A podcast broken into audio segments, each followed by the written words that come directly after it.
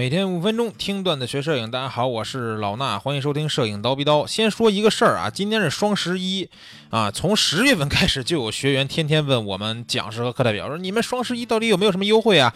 我们双十一呢，今天给大家准备的是优惠券和各种奖品大放送的一个大转盘活动啊。你们呢想参加这个大转盘呢，直接去蜂鸟微课堂的微信号回复数字十一啊，就这个两个一十数字啊就可以了，然后得到一个链接，你就可以去抽奖了。抽奖的话。嗯，今天晚上二十四点这个活动就会结束，所以呢，大家可以去拼一拼手气，然后抽到的优惠券也是今天晚上二十四点之前就到时的啊。那我们说回今天这个节目的正题啊，正题是上周啊，小米又搞事情，搞什么事情呢？发布了一个手机一亿像素啊。虽然说小米上次已经发过一亿像素了，但是这次人家的一亿像素呢是量产的，对吧？是首款可以量产的一亿像素手机，那这个就厉害了，对不对？呃，这个手机呢是 CC 九 Pro 啊，新手机发布的时候呢，还发布了智能手表啊、电视啊等等这些东西，但是最大的亮点肯定是一亿像素啊。然后小米啊，这个董事长雷军在介绍这手机的时候说，这款手机的设计目标就是要打造一款拍照机皇啊。我也不知道这为什么现在这个手机啊根本就不看重什么别的东西了，对吧？谁家都是往这个拍照方面去弄，那真的这这么大拍摄需求吗？我就想知道，不就顶多自拍一下完事儿了吗？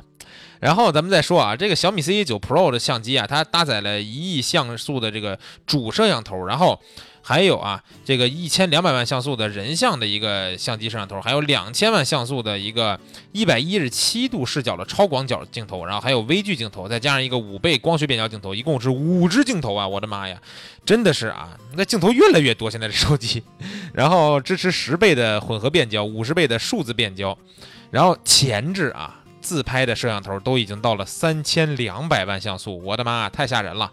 那售价的话呢，呃，从两千七百九十九到三千四百九十九，其实都不贵，对吧？两三千块钱，一直是小米非常这个呃带劲的价格。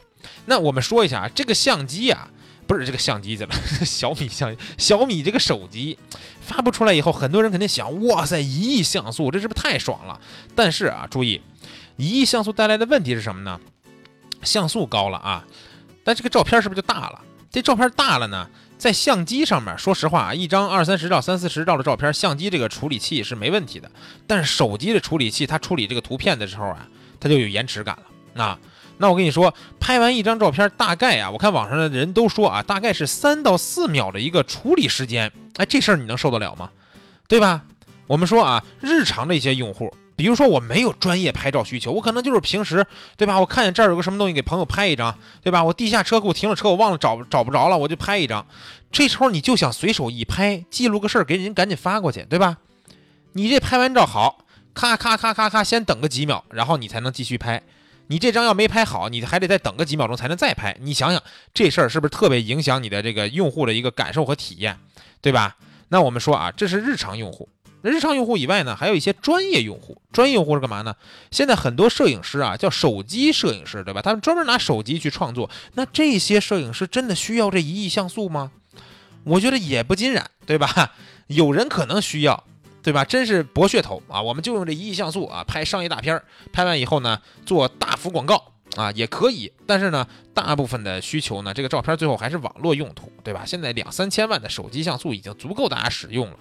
而且呢，专业的手机用户啊，拍摄这个体验，尤其是我就说这个延时这个图片处理时间呀更重要。为什么呢？你如果说我就架那拍风光还好，对吧？你拍完一张，你等等一会儿没关系。但是，呃，我知道现在很多拿手机创作的专业摄影师，他们其实去参加一些摄影比赛什么的，还是以这种人文纪实的这个类别为主，对吧？在这个拍摄题材里边，你说每张照片拍完之后，这这么慢，对吧？我想看个回看就得等好几秒，那太费劲了，对吧？真的有点够劲儿。那你说这玩意儿真的没用吗？这一亿像素也不是啊，我觉得有一个特别大的用途。如果我想我买了这个手机，我干嘛呢？什么时候用呀？我平时我也不图依赖这一亿像素，对吧？我可能甚至都不开它的全像素输出啊。我唯一的用途就是我跟朋友聚会的时候，我拿出我这手机往那一拍，看两千多块钱一亿像素。然后怎么炫耀呀？拍远处的地方，对吧？咔咔咔放大给你看，哎，你瞅这像素，对吧？但是其实放大以后那个涂抹感大家也懂的，对吧？手机跟相机还是没法比的。所以呢，就是在聚会的时候能让你炫耀一下啊。不过这次说实话，小米呢不光是一亿像素，如果真的是堆像素呢，那就太傻了啊！虽然也很傻，但是他们还做了一件有意思的事儿，就是终于把它这个底儿呢又放大了一点。什么叫底儿啊？就是这个这感光元件。咱们都知道底儿大一级压死人，对不对？全画幅为什么比 APS 杠杠 C 画幅就好，对吧？中画幅为什么就更好？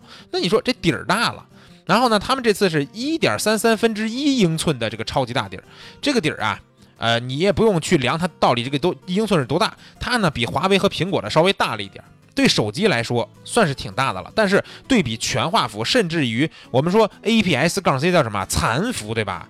咱们都管它叫残幅了，差得远，兄弟们，差得太远了啊！小米呢想到手机里边这个中画幅啊，但是也是宣称说要做手机里的中画幅，但是富士的官微在小米发微博的，就是发布的时候呢，也发了一条微博，富士发了一个照片，就是咱们今天节目这个头图啊，你们不知道能不能看见，看不见去富士的那个微博上找一找去，他发了一个富士的这个相机啊，中画幅微单相机，然后周围呢是一堆镜头，然后你看的时候你觉得啥意思呀？看不懂。但是当你把这个照片仔细放大看，你会发现富士的中画幅的那个 CMOS 上面左下角有一块小米的那个大小的 CMOS 的示意，这时候你就知道了，对吧？他们是标称啊，菲斯、哈苏，对吧？富士什么一亿像素，我们的家我们大家族啊，人家那个比你这小手小手机强多了，底儿大一级压死人，那大了多少级？恨不能是几百级吧，对吧？那个大小一比，你就知道了。这个底儿的对比，你再堆一两亿像素，你能怎么样？啊，当然，最后我还是说啊，科技发展的是好事儿，我也能理解呀。这台手机啊，小米啊，在拍摄方面啊，说实话，真的没有太大用。但是呢，话说回来，之前咱们用两千万像素的单反的时候，对吧？当时呢，市场上出了五六千万的机器，我们当时也是觉得说，哎，两千万够用。但是现在，你觉得两千万还够用吗？可能大部分用户还够用，但是我作为工作来说，客户的要求越来越高以后，它就不够用了，对吧？这个够用的概念呢，也在潜移默化的升级。会不会真的过一段时间以后，大家手机啊这么小的底儿，也觉得两千万像素、两三千万的像素不够用了呢？也也没准儿，对不对？那说不准。当然，如果科技发展到有一天手机可以有真正的大底儿，而且手机呢也不会变得太厚重，而且处理器完全能应对像这种什么一亿像素的图片，对吧？那我觉得真算是小米啊，为现在推动这个科技发展做出了重要的贡献。因为毕竟人家把这一亿像素先给你搞出来了，对不对？